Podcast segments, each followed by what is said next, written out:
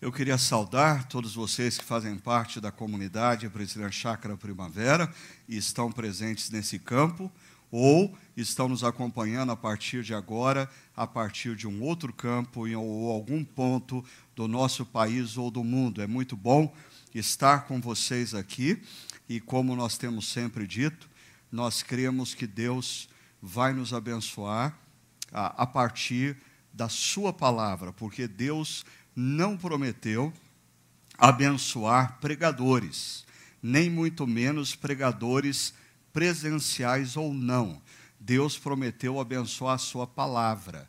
E aonde a palavra de Deus é aberta, lida e apresentada com integridade e relevância, há transformação de vida. E essa é a nossa expectativa, tanto para aqueles que estão presentes nesse campo, como para aqueles que estão nos acompanhando de um outro campo, de um outro vídeo site, ou ah, quando essa mensagem chegou à, à, presença de alguém em algum momento da sua vida. Nós cremos que, que Deus planejou esse momento para você ouvir essa palavra. E antes de a gente ir propriamente para a palavra e para a reflexão, eu queria saudar as mulheres aqui presentes e aquelas que nos acompanham em outros campos ou pela internet, pelo seu dia, Dia Internacional da Mulher, e antes que algum homem meio tomado por um espírito machista venha com a brincadeira, ah, que história é essa, porque não tem o Dia Internacional do Homem,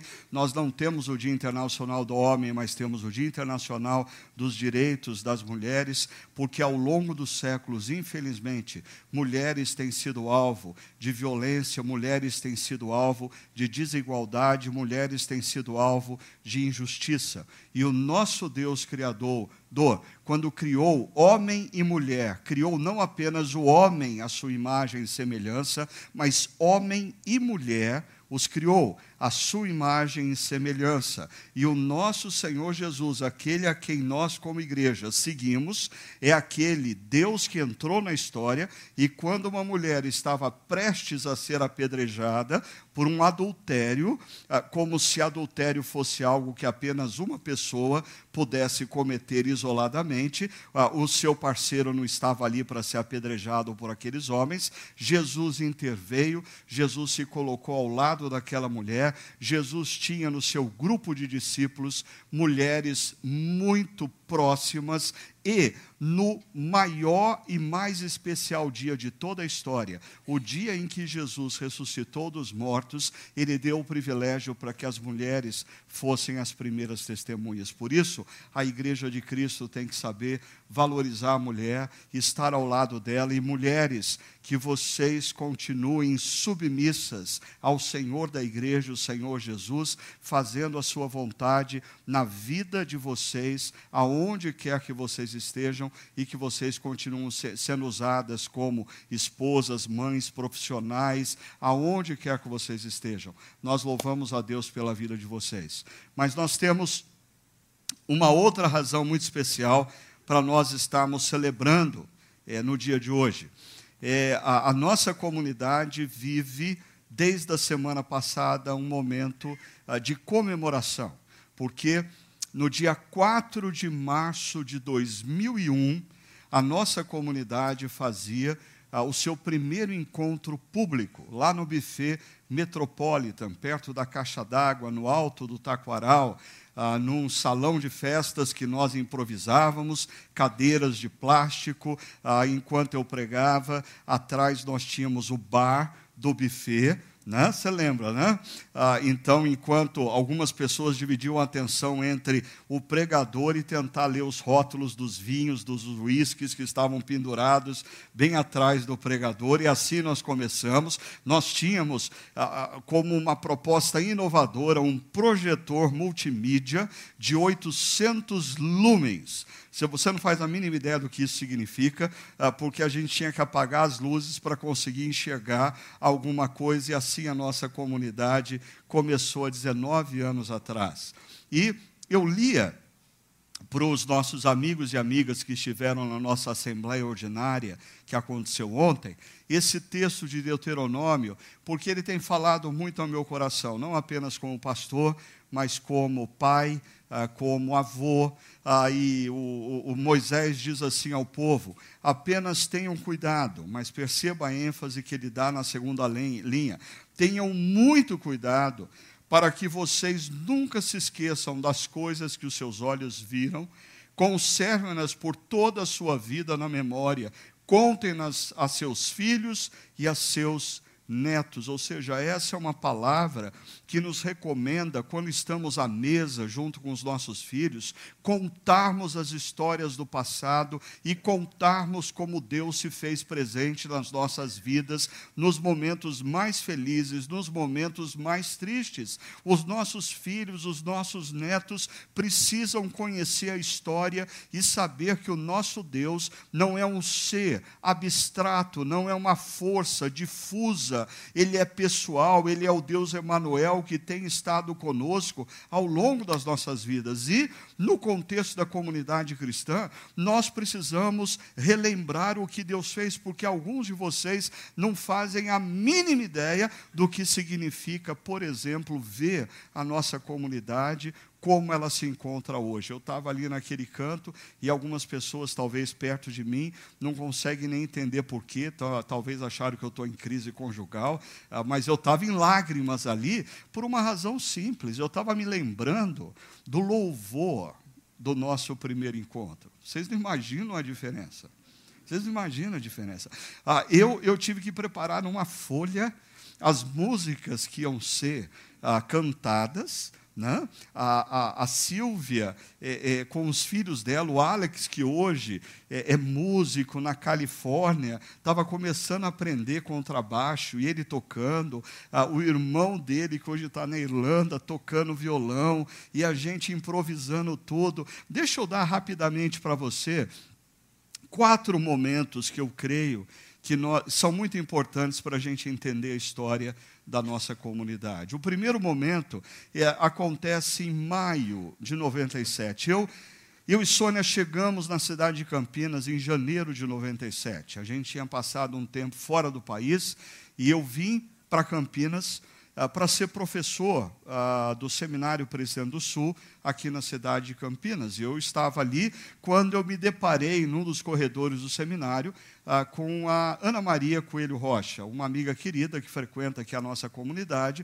e ela me parou no corredor e se apresentou e disse: ah, Ricardo, eh, eu tenho um grupo de pessoas que se reúne lá na minha casa, mas nós estamos sem alguém que os dirija num estudo bíblico. Você não gostaria ah, de nos dirigir nesse estudo bíblico? E eu fui lá e nós começamos um estudo bíblico ah, que tinha lá talvez seis, no dia com maior número de pessoas, talvez oito pessoas, e toda quinta-feira à noite, eu, Sônia ah, e as crianças entravam num, ca num, carro, atravessávamos a cidade, íamos aqui para a região do Gramado, e ali começamos a estudar a Bíblia. Qu quantas pessoas estão aqui hoje que chegaram a participar daquele grupo pequeno que acontecia lá na casa da Ana Maria? Levanta a mão sem medo aí.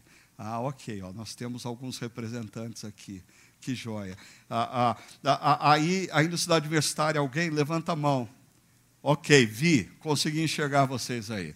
Ah, mas ah, um, um, segundo momento importante é quando nós, por volta de outubro de, de, de 2000, quase que quatro anos depois, três anos e meio, ah, nós estávamos vivendo um mover do Espírito Santo. Primeiro, um mover naquela casa que nós iniciamos os estudos bíblicos, porque em algumas quintas-feiras à noite nós tínhamos mais de 100 pessoas dentro de uma casa, e assim aquilo tinha virado uma igreja, porque a gente não tinha só adulto, a gente tinha criança, adolescente, jovem, então assim, os adultos ficavam na sala, as crianças iam para a cozinha, os adolescentes iam para o banheiro, os jovens iam para a suíte master do casal, a gente dividia todo mundo e a gente ia tocando a coisa, ah, e inúmeras pessoas se aproximando, compreendendo o evangelho de Jesus e se rendendo à caminhada com Jesus. Isso, ah, somado ao fato de que um outro casal que havia saído de Campinas, ido para Brasília,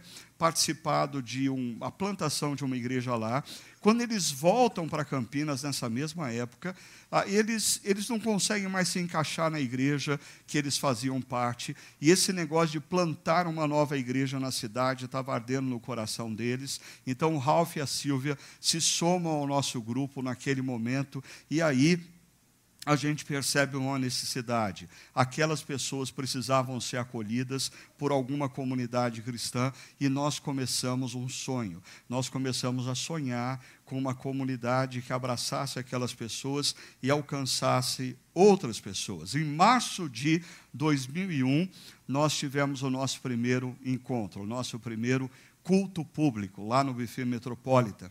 Poucas pessoas muito trabalho. Não existia naquele momento espaço para absolutamente chegar alguém chegar, sentar e simplesmente participar das músicas e da reflexão. Não. Aquele grupo de 40 pessoas, boa parte deles tinha que chegar, o, encontro começava às seis, eles chegavam às quatro, e arrumavam as cadeiras, e arrumavam o som, e subia os banners, e colocava, e arrumava salas aonde as nossas crianças, salas improvisadas para as nossas crianças. Hoje cedo eu fiz menção do Donizete, que está ali, até falei, ah, o Donizete frequenta o campus Cambuí, ele está aqui hoje. O Donizete coitado, ele, ele ficava tentando colocar cerca de 50 carros num espaço que cabiam apenas 20 carros. Né?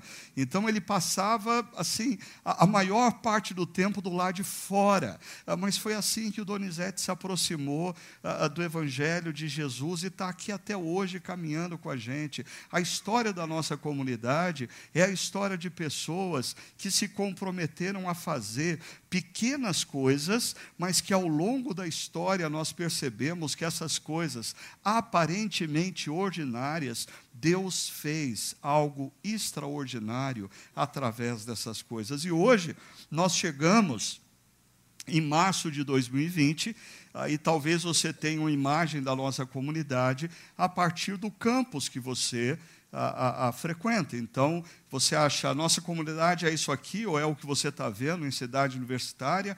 Não, alguma coisa imensa, tremenda aconteceu ao longo desses anos, porque num determinado momento nós decidimos que nós não seríamos ah, uma grande multidão aglomerada num grande salão, ah, porque nós não queríamos que as pessoas perdessem os seus próprios nomes, nós não queríamos que as pessoas não se conhecessem. Então nós optamos pelo caminho mais difícil, o caminho multilocal, o caminho de ser uma comunidade, uma igreja em diferentes lugares da cidade. Isso dá um trabalho até hoje enorme, porque você tem que ter todo final de semana, não uma equipe de louvor, você tem que ter pelo menos três equipes de louvor. Você não, precisa, você não pode ter só uma equipe que cuida de criança, você tem que ter pelo menos duas ou três equipes. Dá muito trabalho, mas nós cremos ah, que, que isso abençoa as pessoas, e é por isso que nós optamos por, por, por esse caminho. Agora, nós também decidimos,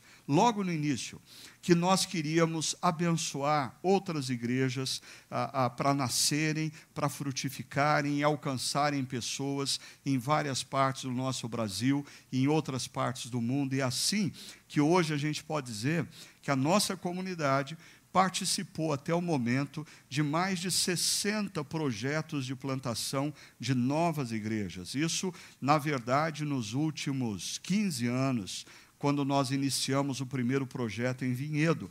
Ah, deixa eu tentar dar para você uma noção do que isso significa. Ah, nós temos ajudado a plantar igrejas, algumas delas talvez hoje ainda tenham 80, 100 pessoas, outras, ah como a ponte em Boa Viagem já tem 1.500 pessoas reunidas lá.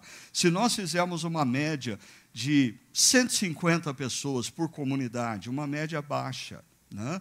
150 pessoas por comunidade, 60 novas igrejas, nós estamos falando que nesse domingo nós temos espalhados espalhado pelo Brasil, 9 mil pessoas, mais a nossa comunidade, que agrega aí 1.200, 1.500 pessoas, mais de 10 mil pessoas reunidas adorando a Deus, servindo a Jesus. E sabe como tudo isso começou? Com 40 pessoas. 40 pessoas. Não, não pense que quando nós começamos com 40 pessoas, nós já tínhamos esse grande plano. Não tínhamos. Nós não fazíamos a mínima ideia do que Deus ia acontecer, do, do, que Deus ia fazer em nós e através de nós. Eu diria, numa frase, se a gente poderia, se a gente pudesse resumir a história da nossa comunidade, eu diria, ah, Deus fez algo extraordinário através de atos ordinários. Nós simplesmente decidimos servir a Deus com excelência fazendo o que estava ao nosso alcance, fazendo com os recursos que nós tínhamos. E Deus foi abençoando e acrescentando mais, mais, mais, mais e mais. E hoje nós não somos uma comunidade, nós somos um movimento. Inúmeros jovens pastores influenciados pelo que nós fazemos aqui, inúmeras igrejas impactadas pelo que nós estamos fazendo aqui. Agora, eu queria que você só pensasse por um instante numa coisa. Se Deus fez isso, quando 40 pessoas decidiram se colocar nas mãos dele, imagina o que Deus pode fazer se 10 mil pessoas se colocar na mão, na, nas mãos dele. Por isso, eu resolvi fazer uma pequena alteração ah, no tópico da nossa reflexão hoje. Nós iríamos conversar sobre experimente confiar olhando para o passado e aprendendo como Deus cuidou de nós no passado, e de certa maneira é isso que nós estamos fazendo aqui, olhando para o passado e percebendo, Deus esteve conosco até aqui. E uma coisa que eu sempre costumo dizer para pessoas em momentos de dúvida, em momentos de crise, em momentos de decisão, olhe para o passado e perceba, Deus te trouxe até aqui, e o mesmo Deus que cuidou de você até aqui é o Deus que vai continuar cuidando de você a partir daqui. Então, quando a gente olha para o passado, a gente renova a nossa esperança e a nossa confiança em relação ao futuro. Ah, no entanto, olhando para o passado, eu acho que a gente precisa perceber que existe um propósito maior na vida. Eu diria que se coisas maiores não têm acontecido através das comunidades cristãs, é porque inúmeros cristãos vivem sem a consciência de que existe um propósito maior para suas vidas. E falando disso, deixa eu recorrer aqui para mim, um dos pensadores e autores do século passado, que quando a gente fala de propósito de vida, sentido de vida, você não pode escapar dele, Viktor Frankl. Ele foi prisioneiro ah, em dois campos de concentração eh, eh, durante a Segunda Guerra Mundial. Quando ele foi aprisionado num desses campos, ele já era psiquiatra e psicólogo, ah, também tinha o embasamento filosófico. E uma das coisas que esse homem começou a perceber no, nos campos de concentração é que pessoas que tinham algum tipo de visão maior, algum propósito maior, alguma expectativa maior, tinham maiores chances de sobreviverem, maiores chances de resistirem a toda depressão que aquele ambiente de dor e de sofrimento gerava. E mais do que isso, ah, num dos seus textos, ele destaca o seguinte: nós que vivemos em campos de concentração, podemos nos lembrar que os homens que percorriam as barracas para confortar os outros abriam mão de seu último pedaço de pão, ou seja, em meio à dor e ao sofrimento existiam pessoas que tinham a disposição de ir ao encontro do outro para encorajar, para confortar. Eles podem ter sido poucos em números, mas sustentaram prova suficiente de que tudo pode ser tirado de um homem, exceto uma coisa: a última de suas liberdades. Qual é essa coisa? Escolher sua atitude em um determinado arranjo circunstancial, a escolha do seu próprio caminho. Ou seja, diante de uma situação adversa, você não pode controlar as circunstâncias, mas você pode tomar decisões do coração. Você pode não ter poder para mudar o contexto que você está inserido, mas você tem poder para tomar decisões interiores que vão fazer diferença na sua vida diante dessas situações. Ah, falando sobre é, essa, essa história de pessoas anônimas, que em contextos complexos fizeram a diferença. Ah, eu queria ah, recomendar para vocês esse filme, Uma Vida Oculta.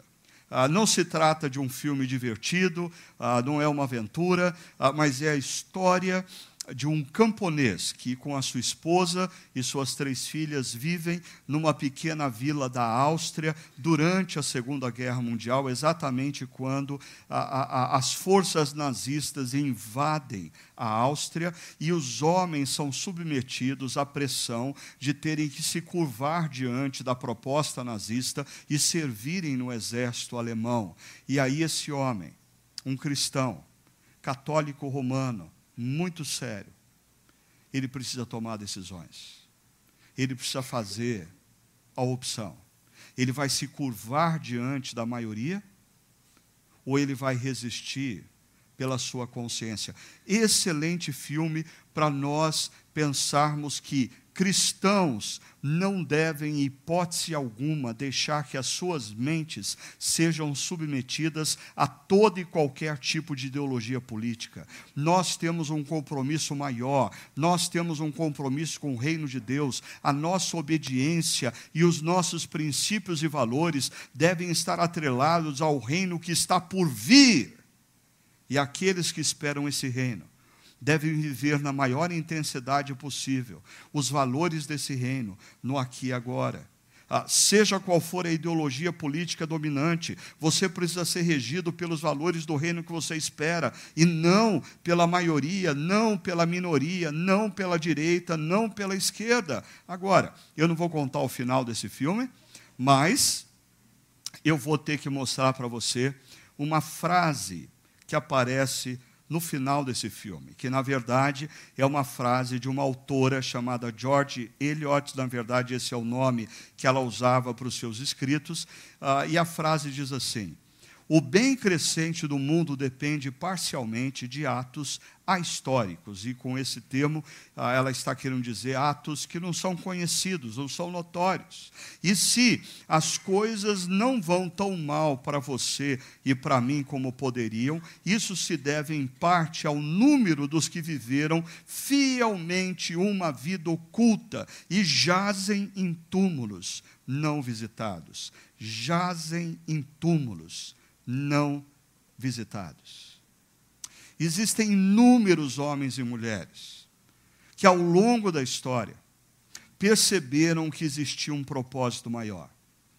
E diante das circunstâncias da vida, eles fizeram opções não baseado não baseados nas, na, na, nas pressões e demandas presentes, mas baseados no fato de que eles tinham a consciência de que a vida era imensamente mais do que sucesso profissional, a vida era imensamente mais do que segurança financeira na aposentadoria, a vida era imensamente mais do que nesse exato momento eu estar sentindo prazer ou não, a vida é imensamente mais do que o problema que eu estou enfrentando. Ah, o que é então a vida?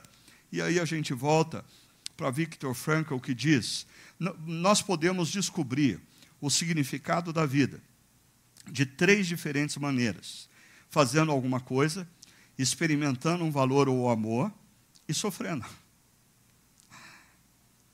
Quando você decide fazer algo, experimente o amor, e quando você sofre, é, é interessante como eu me lembro de uma crônica de Rubem Alves, que ele diz que um homem estava olhando o seu filho brincando no tapete, e dizia assim: pensava consigo, meu filho, você vai crescer, ah, eu vou pagar as melhores escolas para você, eu vou ensinar para você o inglês, o alemão, o italiano, o espanhol, e você vai se tornar, quem sabe, um grande executivo de uma grande empresa, ou você vai se tornar ah, um médico famoso, ou você vai se tornar professor numa das grandes universidades do Brasil ou do mundo.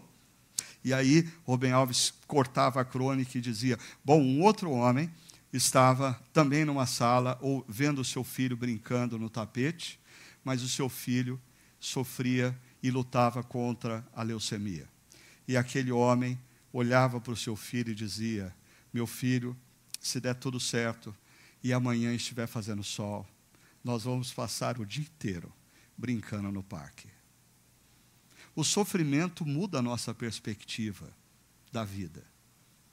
Ah, quando a gente não está sofrendo, a gente está abraçado em um monte de coisa fútil. Tem um monte de coisa que a gente acha que é importante para a gente viver, mas quando você passa pela dor, quando você passa por situações difíceis, você percebe que você precisa muito menos, muito menos do que você a, a, acha que precisa. Agora, me permita fazer uma coisa, só inverter as ordens, a ordem ah, de, desses elementos que Victor Frankl coloca, eu diria, em primeiro lugar, para a gente descobrir o sentido da vida, a gente precisa experimentar o amor. E esse amor a gente tem que experimentar percebendo que Deus nos ama e Ele veio ao nosso encontro na pessoa de Jesus e naquela cruz Ele morreu por mim e por você. Quando você experimenta o amor de Deus, quando você compreende, quando você compreende que Deus, e tão somente Deus pode te amar da maneira como você necessita. Esse amor de Deus é libertador, porque quando você se sente efetivamente amado por Deus, você não precisa mais se apoiar em tantas coisas que você faz para se sentir valorizado, em tantas coisas que você busca para você se autoafirmar diante das pessoas. Você já tem o amor, o amor de Deus. Agora, uma segunda coisa que eu diria é que ah, Deus não apenas nos ama, mas Ele nos capacita e nos envia para fazermos alguma coisa. Ele nos envia para fazermos diferença. E, por favor, deixa eu fazer uma pausa aqui, porque eu acho que, na maioria das igrejas, nós enfatizamos essa questão do amor de Deus. Deus te ama, entregue a sua vida a Deus e Ele vai cuidar de você. Deus se preocupa com você, Deus vai te dar a resposta para os seus problemas, Deus vai estar com você nos momentos. E, e Deus se transforma num ser a serviço de nós. Por favor, vamos colocar as coisas no lugar certo. Eu e você não tínhamos esperança nenhuma na história. O Deus Criador entrou na história na pessoa de Jesus e naquela cruz, ele pagou o preço do nosso perdão, ele nos comprou e ele derramou sobre nós o Espírito Santo e ele nos enviou para fazer diferença no mundo. Nós, quando nos tornamos discípulos de Cristo, nós não ganhamos um Deus para nos servir no balcão da vida vida. Quando nós nos tornamos discípulos de Cristo, nós nos rendemos a um Deus que nos deu uma missão, fazer diferença. Existe um propósito maior na vida. Você não está na história simplesmente para acordar de manhã, trabalhar o dia inteiro, voltar para casa, assistir um seriado, dormir, acordar no outro dia, ir trabalhar, voltar para casa, assistir um outro seriado, quem sabe um dia, uma noite, um jogo de futebol, qualquer coisa coisa parecida. Não, a vida não é isso, existe um propósito maior. Ah, e ainda, eu diria que nós precisamos, em tempos de dores e de sofrimento, vivemos com os pés na história, mas com os olhos da eternidade. Nós precisamos nos lembrar que quando os nossos olhos se fecharem para a história, eles se abrirão para a eternidade. E quando você crê e tem a visão da eternidade em comparação à mera história, toda e qualquer luta e sofrimento se torna menor comparado a tudo que Deus tem preparado para nós em termos de eternidade. Victor Frankl diz também: cada vez mais as pessoas têm os, mesmos, os meios para viver, mas não têm uma razão pela qual viver. É interessante, nós vivemos, especialmente no mundo ocidental, um mundo que nós temos hoje, inúmeros uh, benefícios que nós não tínhamos há, há 30, 40, 50 anos atrás, e a tecnologia está nos trazendo uh, conforto, e a, a, a, grande maioria de nós vive em condições, uh, aos nossos olhos, tremendamente melhores do que os nossos avós e bisavós. Agora, interessante como pessoas que ascendem socialmente, economicamente, como, por exemplo, os astros de Hollywood, os grandes cantores de música pop, não são poucos entre eles que, quando eles chegam no topo da montanha do sucesso, da riqueza, do prestígio, eles dão um fim na sua própria vida. Por quê? Porque eles descobrem que no topo dessa montanha, que muitos de nós estamos fazendo todo esforço para subir, não existe o que nós esperamos. O senso de realização da vida não está no topo da montanha do sucesso, da riqueza, dos prazeres que estão à nossa volta. O senso de realização está em nós descobrirmos o porquê nós nascemos e o porquê Deus nos resgatou. Deus quer fazer algo através da sua vida.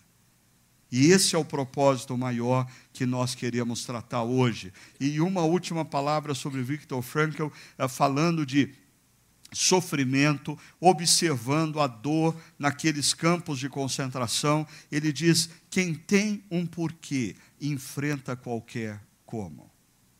O que muitas vezes nos falta é o porquê. As coisas se tornam difíceis e árduas quando nos falta um porquê vivermos com a nossa agenda dia após dia, semana após semana, fazendo a pergunta: o que eu tenho que fazer? É árduo, é enfadonho, é cansativo, é sem sentido. Por isso nós precisamos começar a fazer a pergunta: por que eu vou acordar amanhã cedo? Por que eu vou me deslocar para o meu local de trabalho? Por que eu quero ganhar dinheiro? Por que eu quero ser uma pessoa mais influente? Por quê? Porque o porquê dessa pergunta pode revelar sua conexão com um propósito maior de Deus, ou pode revelar uma mera obstinação que vai te conduzir ao fracasso e à frustração. Mas um outro contemporâneo de Viktor Frankl, Albert Camus, filósofo, autor, jornalista, um indivíduo altamente existencialista, dentre outras obras, ele escreve o Mito de Sísifo.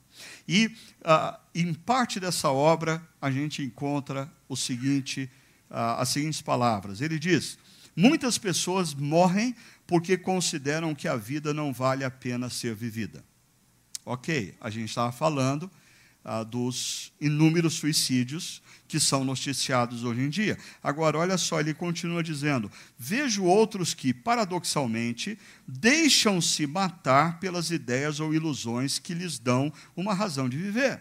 O que se denomina razão de viver é, ao mesmo tempo, uma excelente razão de morrer. Ou seja, pessoas morrem por causas. Aí ele conclui: julgo, então, olha só, que o sentido da vida é a mais premente das perguntas.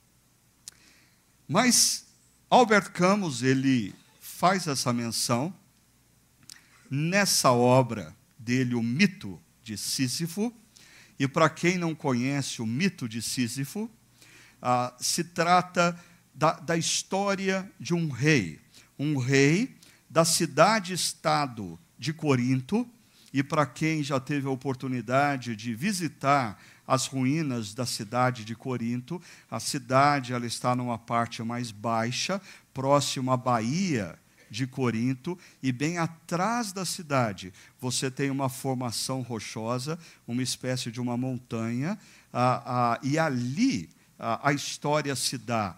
Esse rei da cidade-estado de Corinto, ele era um indivíduo arrogante, ele se considerava superior a todas as pessoas e ele se considerava superior até mesmo aos deuses. Na verdade, no mito, ele constantemente dá nó nos deuses. Ele constantemente engana os deuses. Os deuses determinam a morte dele. Ele arruma um jeito, ele pede para a esposa dele não enterrar o corpo dele. E quando ele chega no Hades, ele diz a, a, ao Deus da morte que ele precisava voltar porque a mulher dele tinha feito uma abominação e um desrespeito para com ele e não tinha enterrado o corpo dele. Então ele precisava dar o direito dele voltar para fazer justiça porque a mulher. Então ele dava nó em pingo d'água.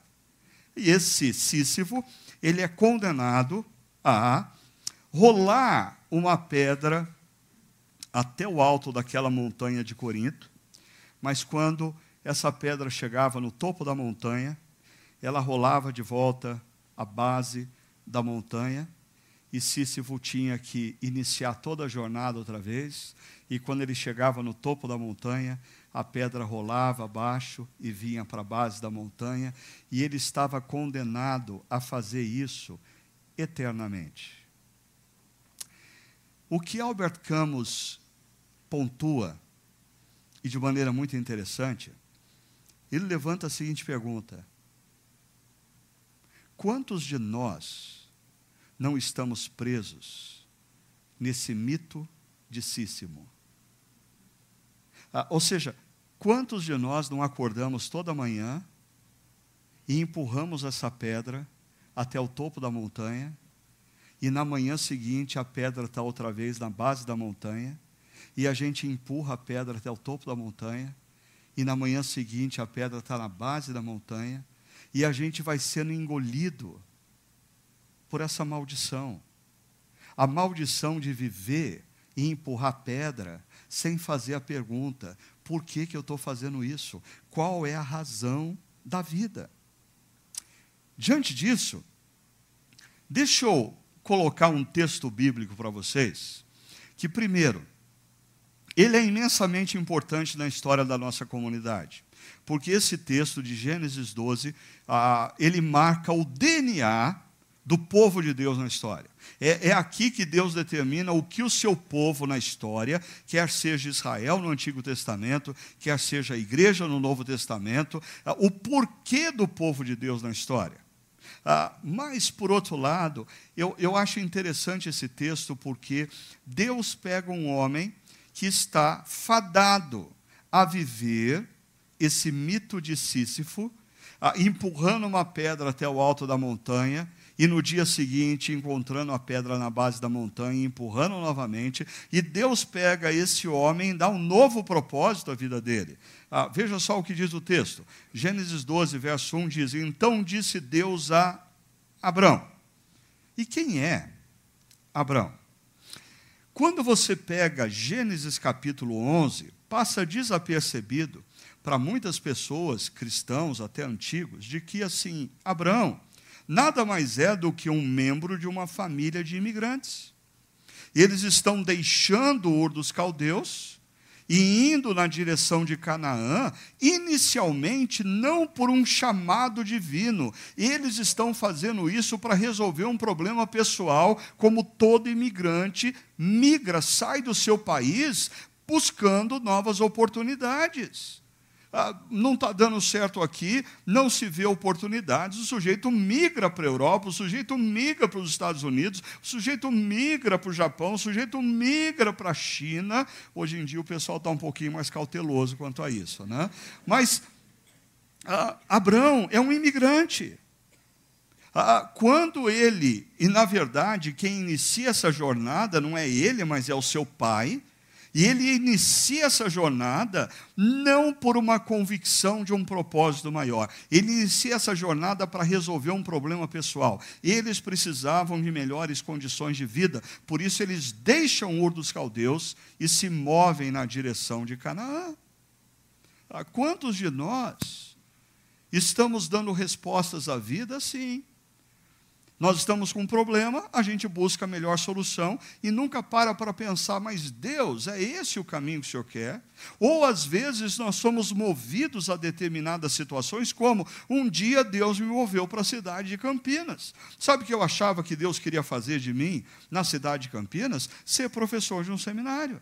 Mas hoje eu olho para trás e percebo que Deus me moveu para Campinas por um propósito imensamente maior. O propósito de Deus era outro, mas a necessidade me moveu na direção da cidade de Campinas. Mas ainda falando desse indivíduo chamado Abraão, ele é parte de um grupo de famílias envolvido no fracassado empreendimento Babel. Porque se eles saíram de Ur, Ur está ali no quintal de Babel. E Gênesis 11 diz que um grupo de homens se reuniu para construir uma grande torre e fazer um projeto de autossuficiência. E esses homens queriam construir uma torre que fosse tão alta que eles se tornassem respeitados, que eles se tornassem famosos, que eles se tornassem autossuficientes e ninguém mais mexesse com eles, nem mesmo os deuses. Mas esse projeto é fracassado. E o texto termina dizendo que as famílias foram dispersas. E logo, imediatamente, eh, surge a história de Terá, o pai de Abraão, como uma das famílias dispersas por Babel. Ou seja, Deus pega esse indivíduo chamado Abraão e ele diz algo para ele. E o que, que ele diz? Sai e vá.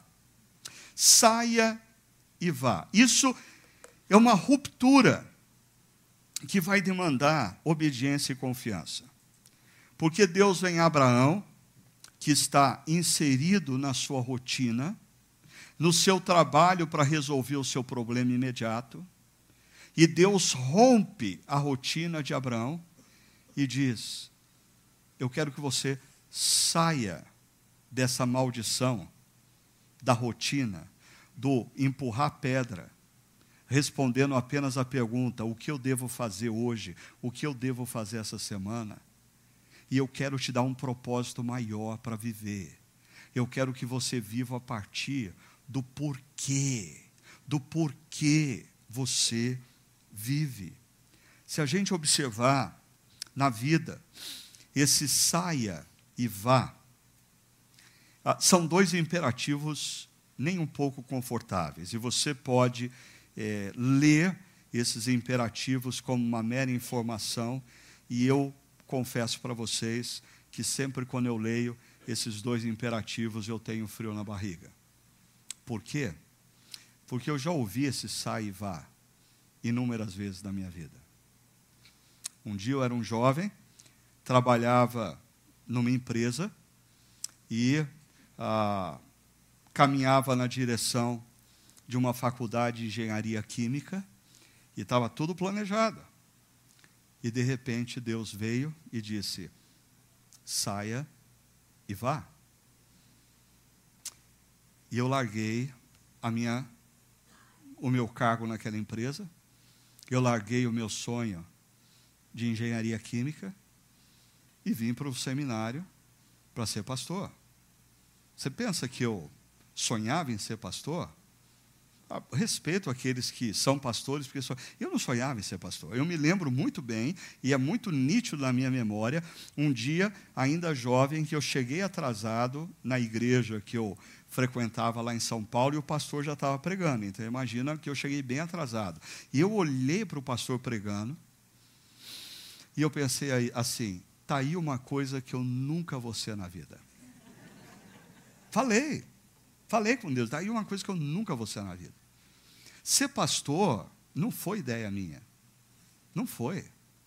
Mas ele disse: sai e vá. E aí, eu vim para um seminário aqui em Campinas, fiz o seminário, e aí, faltando seis meses para terminar o curso, eu comecei a pensar para onde que eu vou, aonde que eu vou pastorear, E eu tive o privilégio, ainda jovem, de, na época, receber convites para ser uh, pastor auxiliar, mas em grandes igrejas, igrejas que os meus amigos sonhavam em, em pastorear, eles teriam como um grande privilégio.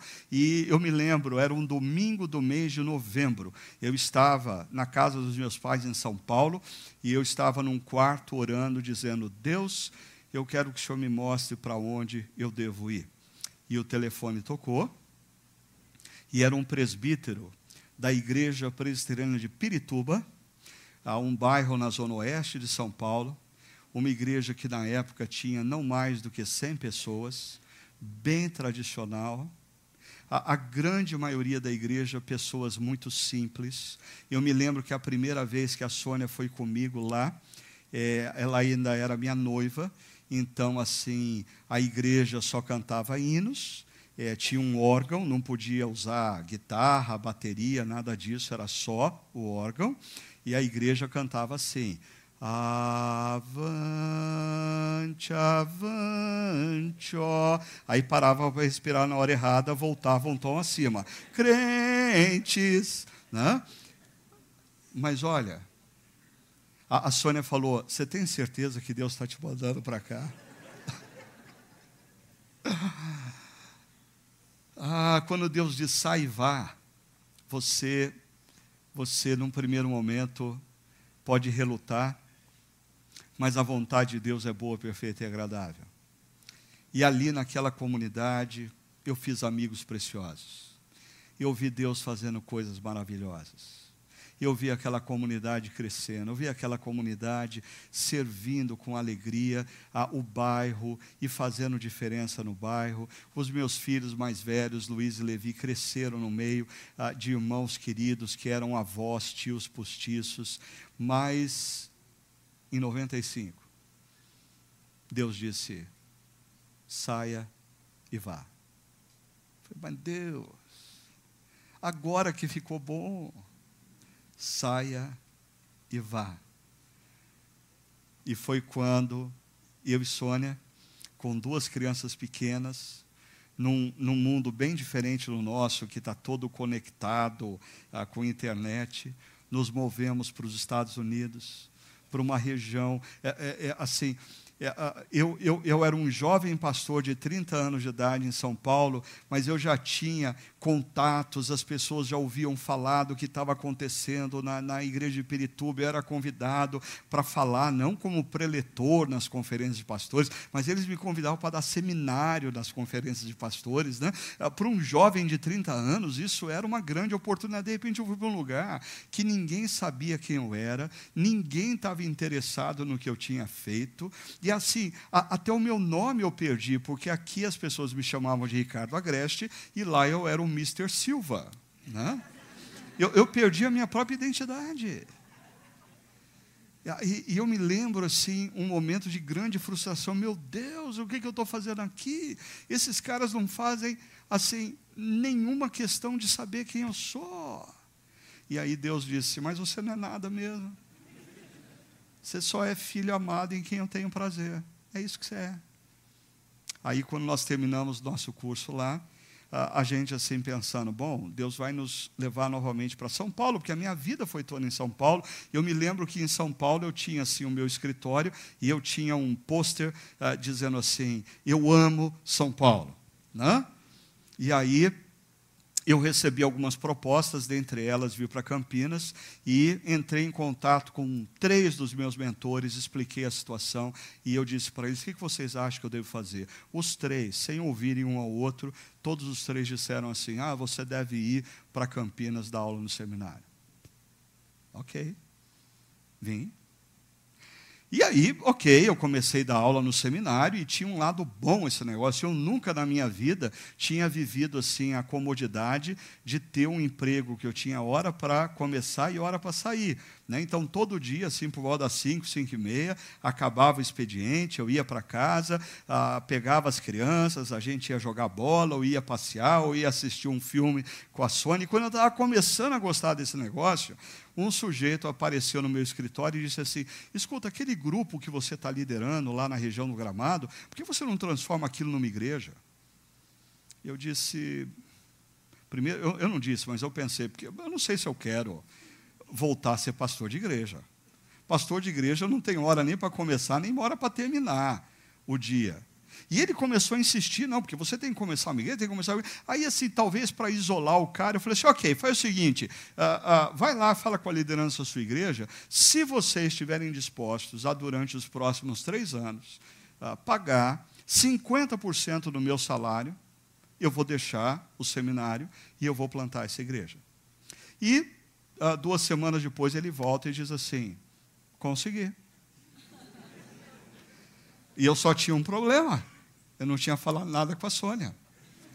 Ah, e eu tinha que voltar para casa aquela tarde e falar assim, querida, eu tenho uma grande notícia para te dar. A partir do ano que vem, a gente vai viver com 50% que a gente vive hoje. Que tal? Né? E eu sempre tive um apoio muito grande da Sônia. Ah, Deus, Deus constantemente. Agora, Deus não fala saivar tão somente para mim. Ah, talvez hoje Deus queira falar para você dissipar o medo e fazer o que Ele está mandando você fazer. E você tomar a decisão que você precisa tomar. Porque quando você escuta o saia e vá, você está saindo dessa situação uh, de uma agenda condicionada pelo que fazer, e você está se conectando a uma agenda que tem um propósito maior a, a, compreensão do que Deus quer fazer da sua vida. Uh, Mark Twain tem uma frase uh, bem conhecida, certamente você já ouviu, mas ela uh, fala muito alto para mim. Os dois dias mais importantes da sua vida são: primeiro, o dia que você nasceu, segundo, o dia que você descobre o porquê. E eu acho que muitas pessoas vão chegar no dia da morte sem conseguirem compreender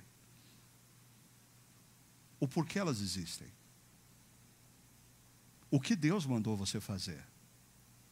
Ah, não. Ah, assim, ganhar dinheiro não é um fim. Talvez seja o meio para o que Deus mandou você fazer na história. Alcançar sucesso profissional não é fim talvez seja meio para você fazer diferença na vida das pessoas que Deus quer que você faça diferença. Ah, e, e, cuidado, porque às vezes a gente pensa nas coisas grandiosas, e às vezes eu me deparo com casais frustrados porque a carreira profissional deles está travada por causa dos filhos. Quem pode te garantir que não é o teu filho aquele que vai fazer diferença na história. E que a sua maior missão nesse momento é cuidar com amor e investir com todo o potencial na vida dessa criança. Mas tudo que a gente faz na vida, enquanto a gente não responde o porquê, se torna enfadonho, cansativo.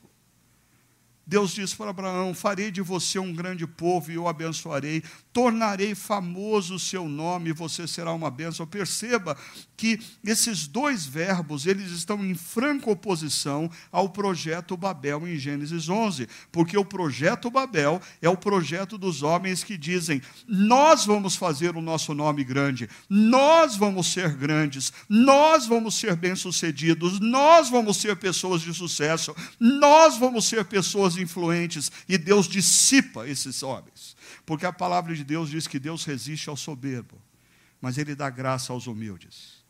Aí quando ele vem a Abraão, ele diz: Abraão, deixa eu fazer de você alguém. Deixa eu fazer de você alguém. Abraão, deixa eu cuidar de você. Abre mão da sua tendência de achar que é o seu dinheiro que cuida de você e deixa eu cuidar de você. Abre mão da sua idolatria pelo sucesso profissional, achando que é o teu sucesso profissional que vai cuidar de você e deixa eu cuidar de você. Eu, eu vou cuidar de você. E se você tiver que ser uma pessoa influente, que essa influência venha a partir de mim, Abraão, e não a partir do seu próprio esforço. Eu farei de você, eu o tornarei. E perceba, a missão dada por Deus a Abraão, ela tem a sua origem no ser. diz o texto, você será. É interessante porque toda a nossa vida é estruturada em fazer. E quem busca sucesso profissional, quem busca uh, sucesso financeiro, quem busca reconhecimento, fama, uh, acha que tem que fazer, fazer, fazer. E a vida vai se tornando um conglomerado de atitudes, de ações. Uh, e essa semana mesmo, acho que na revista Exame tem um artigo, mais uma vez, falando do problema de burnout entre jovens profissionais, porque o corpo a nossa mente, as nossas emoções têm um limite. Ah, e, e, nós vivemos numa sociedade que não valoriza o que a gente é. Ah, e eu confesso, eu sou um indivíduo altamente tarefa orientado. Eu sou uma pessoa altamente empreendedora. E na vida, por exemplo, a minha relação com os meus filhos, a, a minha forma de amar é fazendo coisas por pessoas. Então, eu passei a vida inteira fazendo coisas pelos meus filhos. O que é ser pai é cuidar deles. O que é ser pai é levantar de madrugada fazer uma madeira. O que é ser pai é levar na escola. O que é ser pai é pagar a escola. O que é ser pai é levar os filhos das festas dos amigos. Isso é ser pai. E eu tenho que fazer, fazer, fazer. De repente, hoje, eu tenho todos os meus filhos crescidos. E eu, eu me deparo numa crise. Eu não tenho mais muito o que fazer por eles. E aí eu estou sentado no sofá de casa, com a minha filha do lado, e eu penso, como que é esse negócio de simplesmente ser pai? Ah, sabe a conclusão que cheguei? Em meio à correria do fazer, eu me esqueci do ser. E o chamado de Deus para Abraão não é para ele fazer, é para ele ser. Ser, diz o texto aqui, ser bênção. E aí eu me lembro do meu amigo Dave Ferguson, que nos apresentou esse acróstico e que eu acho fantástico, porque, pelo menos para mim, esse acróstico tornou claro simples o que Deus espera de mim no dia a dia, ao longo da minha vida, e à medida que eu pratico esse acróstico, eu diria que vai se tornando cada vez mais claro o propósito de Deus na minha vida. Ah, o que, que esse acróstico, eh, como bless, diz? Eles falam, primeiro, begin praying, ou seja, ore. Ore dizendo: Deus, eu quero fazer diferença na vida das pessoas. Deus, eu quero fazer diferença através da minha profissão. Deus, eu quero fazer diferença na sociedade. Deus, eu quero fazer diferença na vida dos meus amigos. Ah, ore, ore por pessoas que você quer fazer diferença, por pessoas que você quer abençoar. Tudo começa pela oração. Segundo, listen. Nós vivemos num mundo onde as pessoas falam demais. Redes sociais, eu confesso, eu, o pessoal que me conhece sabe, me irrita profundamente, porque todo mundo tem algo a dizer em rede social e ninguém tem tempo de ouvir. E as pessoas vivem hoje numa grande, uma grande carência de serem ouvidas. Então faz favor, antes de você entupir o ouvido do seu amigo ou da sua amiga com palavras, sente com eles para ouvi-los, escute acerca das crises que eles vivem, escute acerca das angústias que eles têm, escute o que eles estão vivendo, pergunte como eles estão, pergunte como eles estão se sentindo no momento que eles estão vivendo. Pode parecer tolo, mas o terceiro passo é it, coma ah, interessante, em torno da mesa é onde a gente desenvolve intimidade. E você quer abençoar uma pessoa e você quer ouvi-la, convide-a para tomar um café, convide-a para almoçar, convide chame essa pessoa para comer uma pizza sábado à noite na, na, na sua casa. Assim, rompa com, com essa rotina de você sempre ter os mesmos amigos ao seu redor, porque pessoas precisam de você. Você precisa abrir a porta da sua casa para que pessoas entrem, para que pessoas se sintam amadas, para que pessoas pessoas possam falar das suas angústias, das suas crises. Quarto passo, serve, sirva. Se você escuta e você percebe, você vai ter oportunidades para servir essa pessoa. Você recebeu lá para a pizza um jovem casal com dois filhos pequenos e os filhos não param quieto e sobem no seu sofá e ameaça jogar no chão uh, o vaso que você comprou não sei aonde e gruda na televisão e começa a balançar a televisão. Você fica desesperado, mas você olha para aquele casal e percebe que aquele casal, ele, ele, eles estão parecendo uva passa, ele, eles estão secando e o relacionamento deles está indo ralo abaixo. E você diz: Escuta, que tal sábado que vem a gente ficar com as crianças de vocês? A gente levanta tudo e bota os vasos tudo para cima antes. A gente fica com as crianças de vocês e vocês saem para jantar, vocês saem para conversar. Sirva as pessoas. E por fim, share, ou seja, compartilhe a sua história. Se você seguir esses passos, certamente vai chegar o momento em que a pessoa vai perguntar: por que, que você faz isso? Por que, que você fez isso por mim? A, a minha filha mais velha comentava comigo acerca de um noticiário do, da, no Netflix de um indivíduo que decidiu viajar do Canadá à Patagônia sem dinheiro. Ele queria contar com a bondade das pessoas. Então, em cada lugar que ele chegava, ele dependia de pessoas que pagassem a refeição ou abrissem a porta da casa delas e até abastecesse o carro dele. Interessante, uh, e o indivíduo uh, uh, parece não ter percebido isso, mas ao longo do noticiário, da, da, das mais variadas pessoas que se abrem para ajudá-lo, a grande maioria, quando ele pergunta por que, que você fez isso, elas dizem: porque eu sou discípulo de Jesus. E Jesus mandou eu fazer isso. Abençoe pessoas. Abençoe pessoas.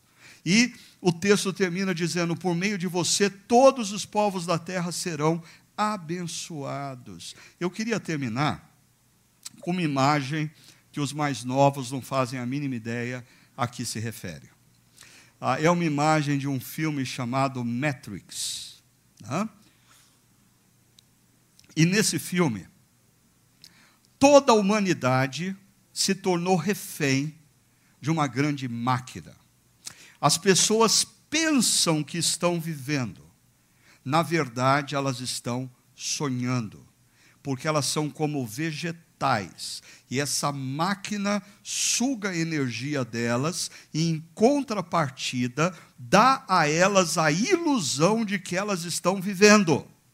E, de repente, um indivíduo, ele sai, é retirado dessa matrix, o Neo, o indivíduo de preto ali, e ele, pela primeira vez, tem a percepção de que existe um propósito maior, que o que ele pensava ser a vida nada mais era ah, dessa realidade criada por uma máquina que sugava a energia dele e, em contrapartida, dava a ele a sensação de que ele estava vivendo mais ou menos o que acontece hoje em dia. Pessoas que estão sendo consumidas pela rotina, estão acabando com a sua saúde física e emocional, vivem iludidas achando que no topo da montanha do sucesso, sucesso, da riqueza, da, da realização profissional, elas vão encontrar alguma coisa, mas na verdade elas estão eh, reféns de uma espécie de matrix.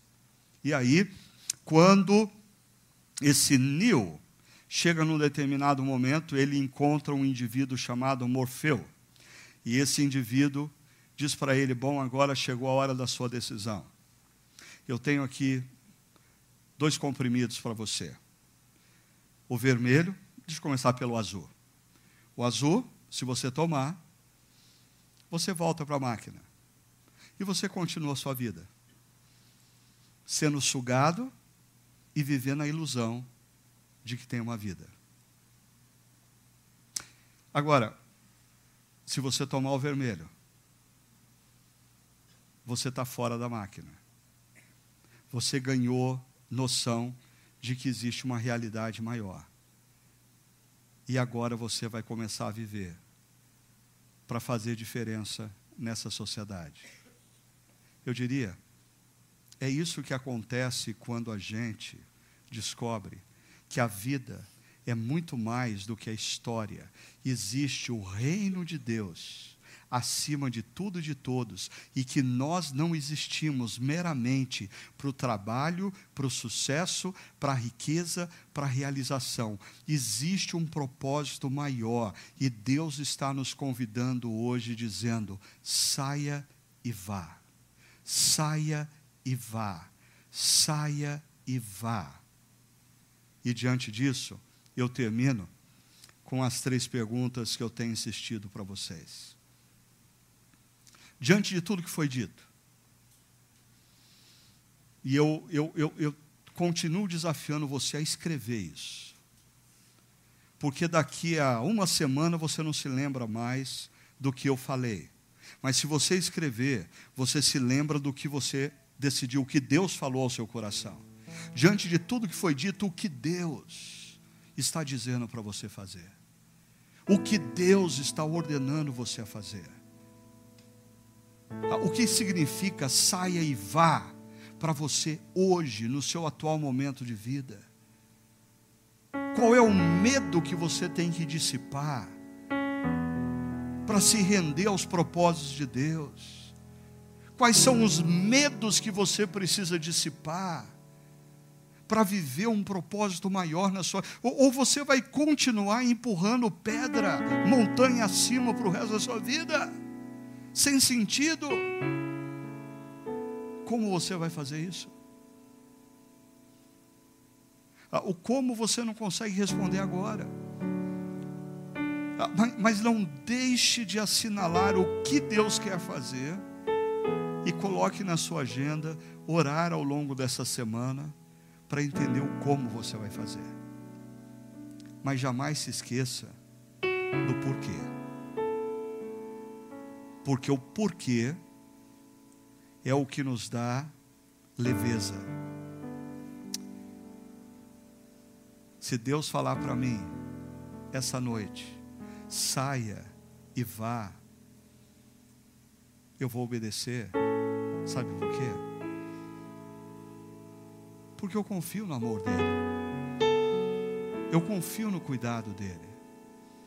O mesmo Deus que cuidou de mim até aqui, é o Deus que vai continuar cuidando de mim. Experimente confiar. Experimente confiar. Experimente confiar.